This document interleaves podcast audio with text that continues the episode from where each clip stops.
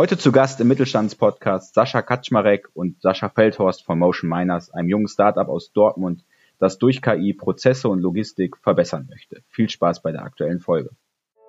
Weil morgen übermorgen schon gestern ist. Jetzt in die Zukunft starten. Herzlich willkommen zu Zukunft Mittelstand, dem Podcast von und für den Mittelstand. Wöchentlich erhältst du Einblicke aus dem Mittelstand, der gesellschaftlichen Transformation, zu aktuellen Themen, die den Mittelstand bewegen und lernst spannende Persönlichkeiten aus der Wirtschaft kennen. Hier hörst du nicht nur Buzzwords oder hohle Phrasen, sondern echte Insights aus Unternehmen, lernst neue Geschäftsmodelle kennen und erfährst, wie die Zukunft im Mittelstand gestaltet wird.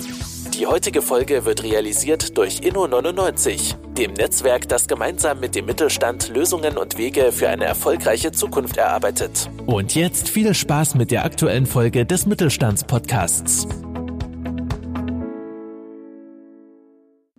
Hallo und herzlich willkommen zu einer neuen Folge von Zukunft Mittelstand, dem Podcast von und für den Mittelstand. Heute mit Sascha und Sascha von Motion Miners.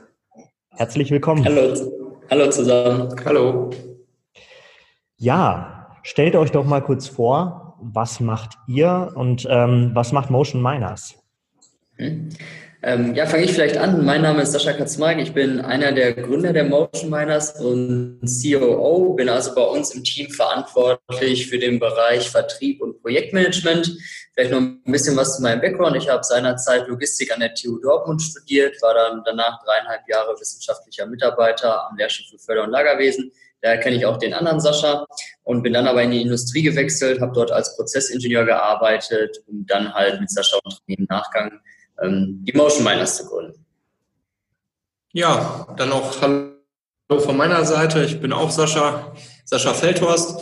Ich habe ursprünglich in Dortmund Informatik studiert, aber mich hat es eigentlich während des Studiums schon in die Logistik gezogen. Erst an die TU als wissenschaftlicher Mitarbeiter und danach ans Fraunhofer Institut für Materialfluss und Logistik. Und ich habe dort unter anderem an der Automatisierung von manuellen Prozessaufnahmen gearbeitet und geforscht und darüber am Ende auch promoviert. Aus der Grundidee der Promotion ist auch die Idee für Motion Miner hervorgegangen. Und da beschäftigen wir uns heute noch mit, also mit dem Thema, wie automatisiert man die Analyse von manuellen Arbeitsprozessen, und Machine Learning.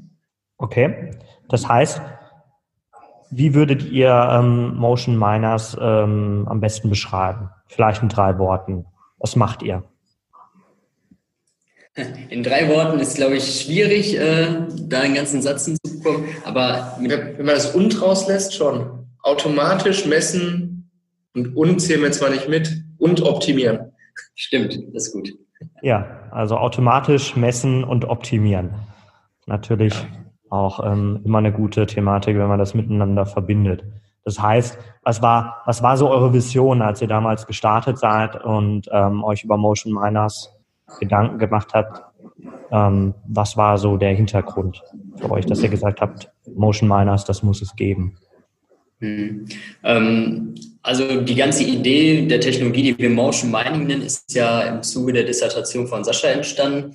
Und was wir dann recht früh gemerkt haben, war, dass es am Markt aktuell keine Technologie gab, um manuelle Arbeitsprozesse im Bereich der Produktion oder Logistik automatisiert zu analysieren. Also das macht man auch heute noch teilweise und früher sowieso halt klassisch manuell. Das heißt, da haben sich wirklich Mitarbeiter den ganzen Tag in die Systeme reingestellt, neben Mitarbeitern hingestellt, ähm, Prozesszeiten mit Stoppuhr gestoppt, aufgeschrieben, was die Mitarbeiter wo machen und dann versucht mit diesen nicht anonymisierten Daten irgendwie von einem halben Tag von einem Mitarbeiter dann Optimierungspotenziale in den Prozessen sowohl hinsichtlich der Effizienz oder aber auch der Ergonomie aufzudecken.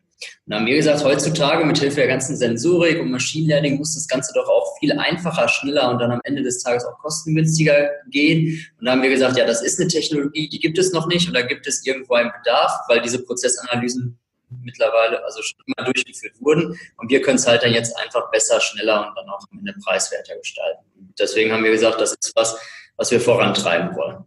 Mhm. Ja, ich glaube, gerade wie du schon gesagt hast, ist natürlich ein sehr aufwendiger Prozess, da alles manuell auch mitzutracken und ähm, auch zu analysieren. Das heißt, ähm, wie sieht das bei euch aus, wenn ihr so einen Prozess ähm, aufnehmt? Also wenn wir das machen, sagen wir immer, wir nehmen den Prozess auf, ohne selbst daneben zu stehen. Das machen wir, indem wir den Prozess mit temporär mit Technik gibt dann Messsets für die Mitarbeiter. Es gibt äh, kleine Funksender für die Umgebung und wichtige Arbeitsmittel. Und an einem Nachmittag baut man das auf. Am nächsten Tag kann gemessen werden. Es gibt keine feste zwischen den Messsets und den Mitarbeitern. Das heißt, die Aufnahme erfolgt anonym. Aber jeder Mitarbeiter trägt während der Schicht die Sensorik, die zeichnet im Grunde genommen seine Körperbewegung und seine Aufenthaltsorte auf. Und da können wir aus diesem Datenbestand dann die Prozesse rekonstruieren und dann eben Kennzahlen ermitteln und Optimierungspotenziale finden. Mhm. Ähm, was sind dann ähm, ja, Beispiele für Optimierungen, die basierend auf den Ergebnissen umgesetzt werden können?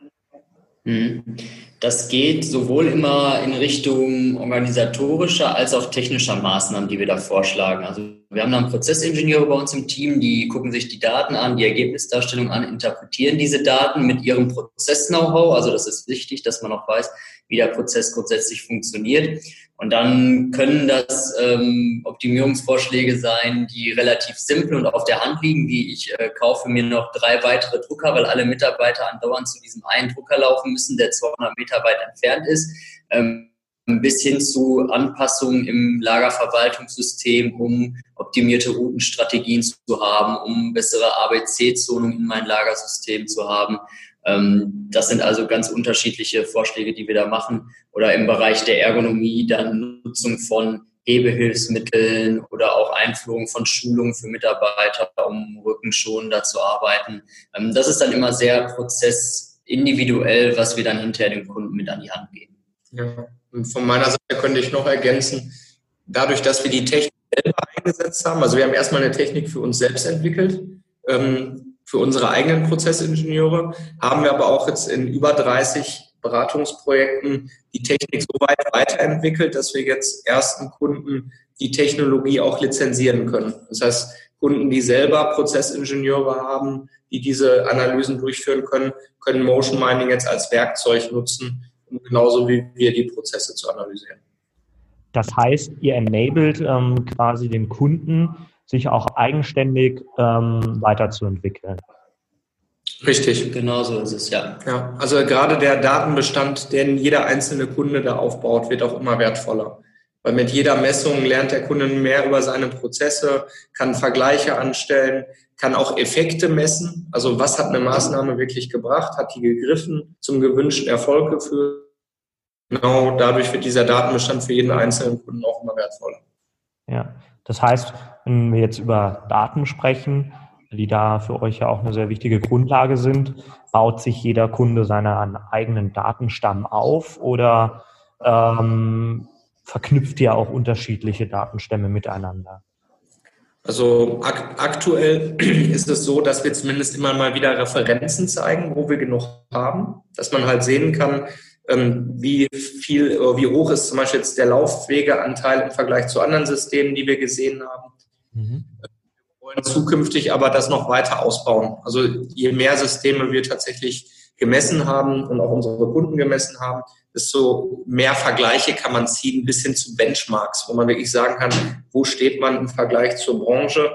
Da muss man natürlich auch immer gucken, sind alle Kunden bereit dazu, Daten zu teilen, ja. weil Benchmarks werden natürlich dann anonymisiert. Da wird man jetzt nie sagen, zu welchem Kunden welche Daten gehören.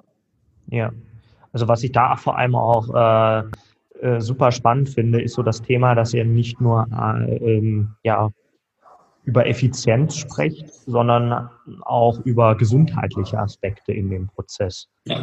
Ähm, ich kann mir aber vorstellen, dass die natürlich auch sehr schwer ähm, abzubilden sind. Was ist eure Erfahrung da in dem Kontext? Ähm, die Erfahrung äh, jetzt, um die Prozesse ergonomisch zu bewerten, meinst du? Ja. Mhm. Ähm, das funktioniert äh, doch überraschend gut. Also wir hatten das Thema Ergonomie, müssen wir ehrlich zugeben, anfangs gar nicht so auf dem Schirm, ähm, bis die ersten Kunden auf uns zugekommen sind und gefragt haben, können wir nicht zum Beispiel Bückbewegungen erkennen. Und so hat es dann angefangen, dass wir dann wirklich am Wochenende äh, dieses Bücken antrainiert haben an unseren Algorithmus, bis der in der Lage war, halt Bücken zu erkennen und äh, wir auch ein kleines Rückenleiden danach hatten. Ähm, aber nichtsdestotrotz sind wir jetzt mittlerweile in der Lage, auch wissenschaftliche Ergonomiemethoden anzuwenden. Beispiele sind da Leitmerkmalmethode oder EABS, um halt Prozesse auch wirklich wissenschaftlich ergonomisch zu bewerten. Und dann ist das eine Kombination aus unseren Daten plus Gewichtsdaten, die wir häufig aus den Stammdaten von den Kunden bekommen, äh, die wir dann miteinander vereinen und so kriegen dann die Prozesse einen bestimmten Punktwert und wir sehen dann direkt, welcher Prozess ist ergonomisch, welcher ist unergonomisch und bei welchem Prozess müssen wir dann auch sofort handeln, weil er halt in einem roten Bereich liegt, wo man halt direkten Handlungsbedarf hat. Ja, ich kann da vielleicht sogar noch ergänzen, Nachfrage nach Ergonomie ist auf jeden Fall vorhanden und es gibt auch Projekte, da haben wir reine Ergonomie-Themen und am Ende sind die Firmen auch immer weit, also aus unserer Sicht immer sensibilisierter für das Thema, weil sie natürlich auch merken, dass ihr Altersdurchschnitt in den Prozessen steigt und sie irgendwie, so ist zumindest unser Eindruck, wirklich motiviert sind, die Mitarbeiter länger in den Prozessen zu halten.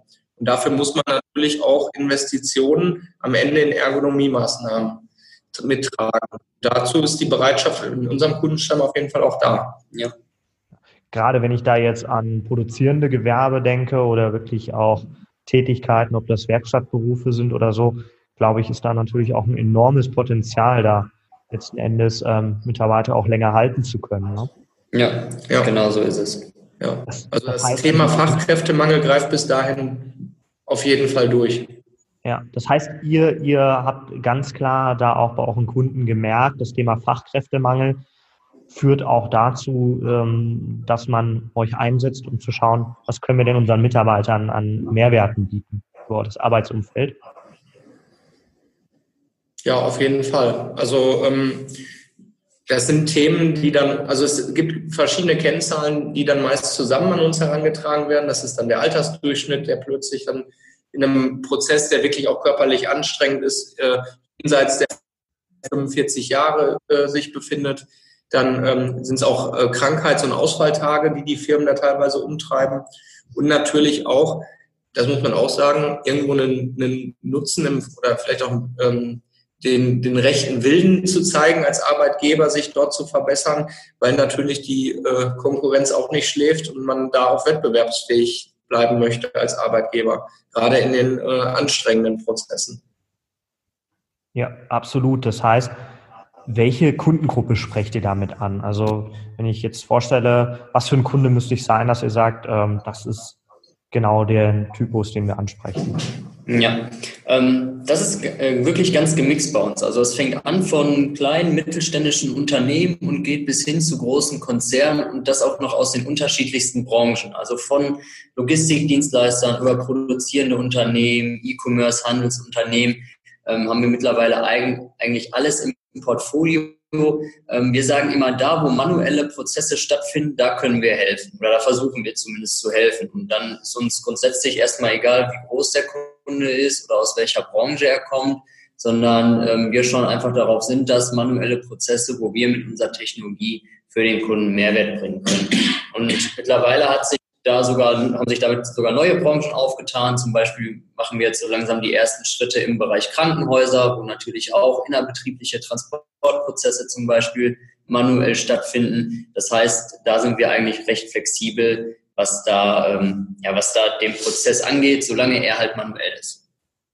Das heißt, wenn ihr jetzt in die Zukunft schaut, ähm, könnt ihr eigentlich sagen, dass ihr jedem Unternehmen, das äh, manuelle Tätigkeiten in irgendeiner Art und Weise in sich hat, ähm, einen Mehrwert bringen könnt? Ja, also es, es ist auf jeden Fall so, dass wir auch mit jedem Projekt da wachsen und die Funktionsweise der, der äh, Technologie voranbringen. Ähm, wir haben zum Beispiel sind in der Logistik gestartet und haben uns dann Richtung Produktion vorgearbeitet und versuchen jetzt auch die Analysen immer weiter zu detaillieren aber man kann sich vorstellen, dass es äh, was anderes ist, jetzt rauszufinden, ob eine einzelne Schraube in ein dafür vorgesehenes Loch gesetzt worden ist und aus einem bestimmten Behälter gegriffen wird. Im Vergleich zu, äh, ist jemand an ein Lagerfach gegangen und hat da drei, drei Kisten entnommen für eine Sekunde. Deshalb muss, müssen wir sozusagen uns die Prozesse aktuell auch immer noch mal anschauen, um dann wirklich auch zu sagen, Äh, kann man das mit unserer Technologie schon abbilden oder ist das vielleicht noch Zukunftsmusik?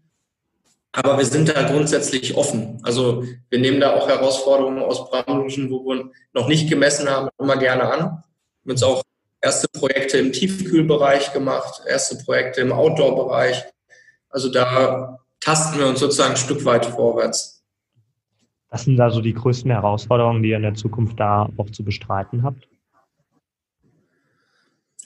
Ja, auf jeden Fall immer wieder, ich sag mal, diese, diese Abwägung, ich sag mal, das ist eigentlich in der Entwicklung ein stetiges, äh, ein stetiger Schritt, dass man entweder fragt, lösen wir das auf Analyseseite, also versuchen wir mehr aus den vorhandenen Daten zu gewinnen oder brauchen wir mehr Daten?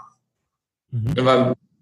Jetzt, äh, in den betrieblichen Datenbanken stecken viele Informationen, die für uns interessant sein können, ähm, aber auch äh, natürlich im Feld selber. Also man könnte jetzt auch einfach viel mehr noch aufnehmen, als wir aktuell aufnehmen. Und da, ich sag mal, immer die, eine gute Mischung zu finden und einen pragmatischen Ansatz am Ende, das, das ist für uns eine stetige Herausforderung. Okay. Das heißt, auch in dem Kontext ähm, generell jetzt mal zukunftsmäßig gesprochen, wie seht ihr denn den Mittelstand dazu auch ähm, ja in der Zukunftsrolle? Glaubt ihr, der Mittelstand ähm, muss sich da entwickeln und auch solche Wege gehen, um zukünftig noch Bestand zu haben? Ich glaube, sie machen es ja schon. Also das ist zumindest das, was wir merken, dass äh, viele Mittelständler, also uns gibt es jetzt seit zwei Jahren, ähm, da schon zu, für solche neuen Technologien offener geworden sind, die auch merken, okay, wir müssen da was tun, ähm, weil letzten Endes dann vielleicht doch der Konkurrent dann am Ende des Tages ähm, schneller und weiter ist als man selbst. Und ähm, dementsprechend sind die Mittelständler da auf jeden Fall offen, was so die Einführung von neuen Technologien eingehen. Ähm, nichtsdestotrotz, was wir auch dass die Investitionsbereitschaft vielleicht im Gegensatz zu großen Konzernen, die, wie ich es manchmal sage, dann so ein bisschen Spielgeld auch manchmal haben, mhm. ähm, nicht so hoch ist unbedingt, wobei das auch von Unternehmen zu Unternehmen natürlich abhängig ist. Ähm, ich glaube schon, dass ähm, der Mittelstand sich da weiter gut entwickeln wird und ich sag mal, was wir hier in Deutschland Mittelstand nennen, sind manchmal auch so große Konzerne, äh, schon fast Konzerne, ähm, dass man da gar nicht mehr vom Mittelstand sprechen kann. Von daher ähm, sehen wir da eigentlich positiv dem entgegen. Wir haben bei uns auf jeden Fall im Grundstamm auch einige Mittelständler, ähm, die auch zufrieden waren mit den Ergebnissen und die auch die nächsten Schritte mit uns gegangen sind. Ähm, ein Beispiel zum Beispiel war ein Mittelständler, der hat mit uns damals äh, ein ganz normales Beratungsprojekt angefangen und der ist jetzt wirklich so weit, dass er von uns die Hardware und Software lizenziert hat und seine eigenen Prozessanalysen damit durchführt. Also da gibt es, gibt es auf jeden Fall welche, die das äh, sehr engagiert vorantreiben. Das heißt, ähm, wenn ihr gerade über so ein Lizenzprogramm sprecht, ähm, geht das ja wirklich auch schon über eine klassische Dienstleistung hinaus. Das geht ja, ja. auch schon einen sehr starken kooperativen Ansatz. Ähm, ist das für euch generell so ein Thema, ähm, dass ihr da auch schaut, wie könnt ihr da generell kooperativ arbeiten? Ja, definitiv. Also wir haben zum Beispiel mit einem unserer ersten Kunden aus dem Mittelstand auch eine Vertriebspartnerschaft aufgebaut, wo wir jetzt auch schon die ersten Früchte dieses Jahr geerntet haben. Also ähm, Akquisen, die über das Vertriebsnetzwerk des Mittelständlers äh, zu uns gekommen sind und ähm, was wir natürlich nächstes Jahr dann auch ausbauen wollen. Und aus unserer Sicht ist, sind die Mittelständler dann natürlich auch, ich sag mal, agil, deutlich agiler als Konzerne, weil auch wenn man sie manchmal etwas, äh, ich sag mal, in Bewegung versetzen muss, weil sie häufig sehr stark mit ihrem Tagesgeschäft äh, beschäftigt sind und vollen Auftragsbüchern glücklicherweise. Ähm, wenn sie dann sich einmal entschlossen haben, dann sind die Entscheidungswege sehr schnell. Also dann ist man ruckzuck dabei, dass man mit dem Geschäftsführer sprechen kann. Und wenn man die Rückendeckung von vom Geschäftsführer hat, dann, dann läuft das auch. Und dann geht es auch erstaunlich schnell. Mhm. Das heißt, was, was ist euch ja. wichtig in so einer Kooperation, wenn ihr darüber sprecht? Ähm, auch gerade jetzt über so eine Vertriebspartnerschaft. Das sind ja auch ähm, ja, äh, spannende Möglichkeiten, die sich da eröffnen ne, in der gemeinsamen Zeit. Total. Ich glaube, das Wichtigste aus, aus Start-up-Sicht, da kann man, kann man, glaube ich, sogar allgemeiner sprechen als nur für uns, ist Experimentierbereitschaft. Also dass man halt erstmal ohne viel Papier zu erzeugen, guckt, wie kann so eine Zusammenarbeit mal mit einem Testballon aussehen und sich dann Gedanken macht, wie man das in Papier gießt. Weil ansonsten verbrennt man eventuell viel Zeit damit, einen Vertrag, einen Kooperationsvertrag aufzusetzen, weiß aber gar nicht, ob das Ganze tragfähig ist. Also mit dem Vertriebspartner, von dem wir gerade gesprochen haben, haben wir das so gemacht und das hat sehr gut geklappt. Wir haben also ein, erst, ein erstes Projekt mit denen zusammen akquiriert und haben dann uns über einen rechtlichen Rahmen Gedanken gemacht. Und das hat wirklich, ist wirklich was, was sehr gut geklappt hat. Ähm, was, was seht ihr da so für den Mittelstand ähm, aktuell eine ja, große Herausforderung oder seht ihr die größte Herausforderung für die Zukunft?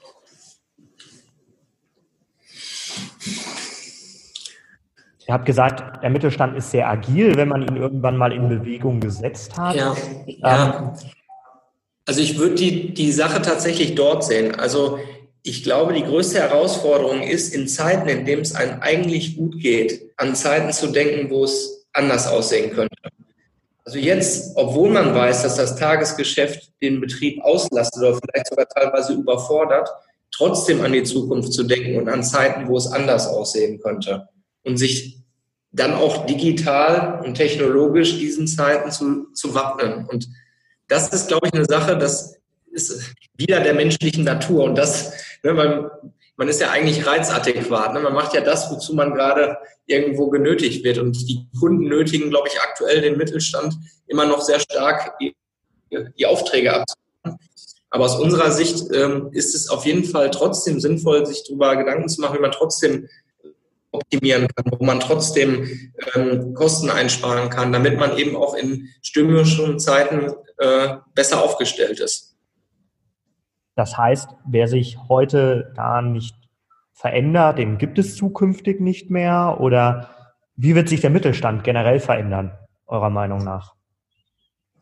Ja, also ich meine, passieren kann das alles. Das passiert eventuell auch nicht nur dem Mittelstand, das kann auch jedes Startup natürlich treffen, die noch so innovativ sind, als auch jeden großen Konzern, äh, den es dann plötzlich nicht mehr geben kann. Ähm, ein schönes Beispiel ist äh, von, einem, von einem Fördertechniklieferanten, den wir kennen, der hat früher große Sortiersysteme für CDs und VHS-Kassetten produziert. Ja, und plötzlich war Spotify am Markt. Ein Konkurrent, der nie ein Konkurrent von denen war, ähm, weil er halt keine Fördertechnik und keine Sortiersysteme System gebaut hat, aber plötzlich mit einem disruptiven Geschäftsmodell um die Ecke kam und dann eine ganze Marktbranche umgekrempelt hat. Und äh, das sind Dinge, die, die kann man gar nicht voraussehen. Also das kann man nicht planen und dementsprechend ja, immer so ein bisschen für die Zukunft gewappnet halten, ob das, was ich jetzt aktuell gerade mache, auch noch zukunftsträchtig ist und was passiert eigentlich, wenn es irgendwas gehen sollte, was man sich geben sollte, was man sich vielleicht heute noch nicht vorstellen kann, ähm, was mir sozusagen meinen Markt wegnimmt. Und dann muss man halt gucken, wie, wie mache ich dann weiter an der Stelle. Aber das gilt für jeden. Also das gilt nicht nur für den Mittelstand, das gilt für uns tagtäglich sozusagen, das gilt aber auch für große Konzerne, die es ja genauso machen. Ja, Veränderung ist natürlich überall ähm, in aller Munde zurzeit und ähm, ich glaube, man merkt das. Ähm, man hat ja momentan auch so ein bisschen das Gefühl, dass keiner so richtig weiß, wo entwickelt sich das alles die Zukunft hin. Digitalisierung ja teilweise auch kritisch betrachtet wird, ähm, so, so dass ihr da einfach sagen würdet, ähm, heute schon an morgen denken, aber generell einfach offen sein, ähm, da sich auch zu verändern und anzupassen. Ja, definitiv. Also wir kennen auch sehr gute Beispiele aus Mittelstand, wo das gut gelebt und umgesetzt wird. Also wo man im Grunde genommen kleine Einheiten gebildet hat, die wie so Digitalisierungsteams arbeiten, die bewusst etwas loser vom Mutterschiff fliegen, damit sie halt auch mal disruptivere Ansätze ja. ausprobieren können, die vielleicht sogar das Geschäftsmodell des Mutterkonzerns oder des Mutterunternehmens angreifen können. Aber dann kommen diese Innovationen halt im Grunde aus dem Mittelstand selbst und aus dem Unternehmen. Und dann äh, hat man zumindest, kann man sich hinterher äh, nicht vorwerfen, dass man da in irgendeiner Form die digitalen Möglichkeiten verschlafen hätte. Das ist aus unserer Sicht, glaube ich, die größere Gefahr. Also experimentieren, auch ruhig mal sich selber challengen, kann damit Sicherheit nicht schaden. Ja. Das heißt, was würdet ihr dem Mittelstand ähm, mit auf den Weg geben, wenn ihr jetzt so einen Appell oder eine Aussage treffen könntet? Ähm, auf jeden Fall offen für Neues sein. Definitiv nicht gleich immer, ähm, nur weil man denkt, es geht ja sowieso nicht, dann direkt sagen, ja, dann äh, machen wir es auch nicht, sondern vielleicht einfach erstmal mit den jungen Startups, mit den Unternehmen, die spannende Ideen haben, vorerst vielleicht einmal sprechen und dann schauen, ob es wirklich nicht geht, weil meistens geht es dann doch am Ende des Tages. Also wirklich offen sein für Neues, einfach experimentierfreundlich sein. Und das ist mittlerweile schon so eine Floskel, aber einfach mal machen. Und ich glaube, ähm, dann weiß man auch, wie es funktioniert. Vielleicht klappt das nicht immer, vielleicht führt nicht immer alles zu einem guten Ergebnis, aber in der Regel ähm, zieht man dann doch seinen Mehrwert daraus. Und ansonsten ist es auch ein Learning, dass es vielleicht ein, für einen noch nichts war am Ende des Tages. Ich war dieses Jahr auf einer Veranstaltung äh, der BVL und ich fand, die konnten das, diesen Appell in zwei Worte fassen. Mutig machen. Mhm. Ja, finde ich. Das bringt es, glaube ich, auf den Punkt. Ja, finde ich ein tolles Statement, jetzt wo wir auch so langsam zum Ende kommen. Du hast gerade einen Kongress angesprochen. Was sind so für euch die wichtigsten Newsquellen? Worüber haltet ihr euch up to date? Informiert ihr euch? Also zum einen natürlich, dass wir wirklich mit der Community vernetzt sind und auch wirklich solche Veranstaltungen nutzen, Fachvorträge zu halten und auch welche zu hören. Da kriegt man wirklich auch in den angeschlossenen Messen in einem Tag sehr viel Neues mit. Ansonsten sind wir sehr aktiv in, äh, bei LinkedIn, Xing, also Social Media, also Twitter unter anderem auch, ist auch wirklich ein wunderbarer Kanal, um einfach mal so Dinge aufzuschnappen. Und was einen dann interessiert, dem geht man nach. Und das ist fast kein Aufwand, wenn man da als Konsument dran beteiligt ist. Also wir haben jetzt keine äh, Fachzeitschrift abonniert aktuell, vielleicht kommt das mal in Zukunft, aber da es mittlerweile halt alles digital gibt, sind das schon die Kanäle, die wir nutzen, um uns zu informieren. Ähm, auch die ganzen Startup-Portale, Startup-News-Seiten haben wir natürlich immer so ein bisschen auf dem Stirn, um immer zu gucken, was passiert eigentlich in dieser Branche. Und ähm, das ist das, wo wir uns so die Informationen reinholen. Ja, super. Ähm, jetzt an uns gerichtet, an Inno99, an den Podcast. Was für Themen würdet ihr euch wünschen, die wir mal behandeln? Gibt es Personen oder auch Unternehmen, die ihr gerne mal bei uns hören würdet?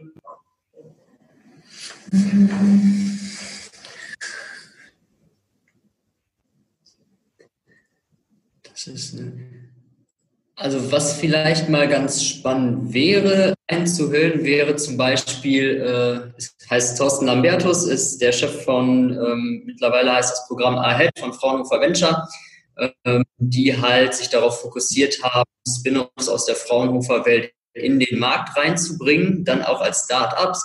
Und da wäre es natürlich auch spannend zu hören, wie das Ganze funktioniert, wie das auch in Kooperation teilweise mit Mittelständlern dann funktioniert hinterher äh, und äh, das ist eigentlich auch ein ganz cooler Typ, der ja, vor allem, weil dort auch äh, aus unserer Sicht interessante Lizenzierungsmöglichkeiten vielleicht sogar für den Mittelstand vorhanden wären. Also Technologien aus der Forschung, wo es seitens der Forschung keine Verwerter gibt, aber wo es äh, mit den richtigen Partnern aus dem Mittelstand vielleicht plötzlich spannend wird. Also dass eine Technologie dann nicht in der Schublade verschwindet, wenn der Forschungs dazu abgeschlossen ist, sondern dass der Mittelstand vielleicht sogar das nutzen kann, um seine eigenen Innovationen voranzutreiben. Ja, spannendes Thema. Werden wir auf jeden Fall mal nachgehen. Ja, dann äh, sind wir auch heute schon am Ende. Vielen Dank für die Zeit. Hat Spaß gemacht. Danke auch, freut uns. Ja, hat uns auch Spaß gemacht. Ja, alles Gute für die Zukunft. Danke, euch auch so. Vielen Dank, dass du auch heute wieder mit dabei warst. Wir hoffen, dass du eine gute Zeit hattest und wieder viele neue spannende Impulse für dich und deine Zukunft gewinnen konntest. Abonniere jetzt den Mittelstandspodcast. Hinterlasse uns eine kurze Bewertung und empfehle den Podcast deinen Freunden, Bekannten und Kollegen. Aber schalte vor allem auch nächste Woche wieder ein zu einer neuen Folge von Zukunft Mittelstand, dem Podcast von und für den Mittelstand.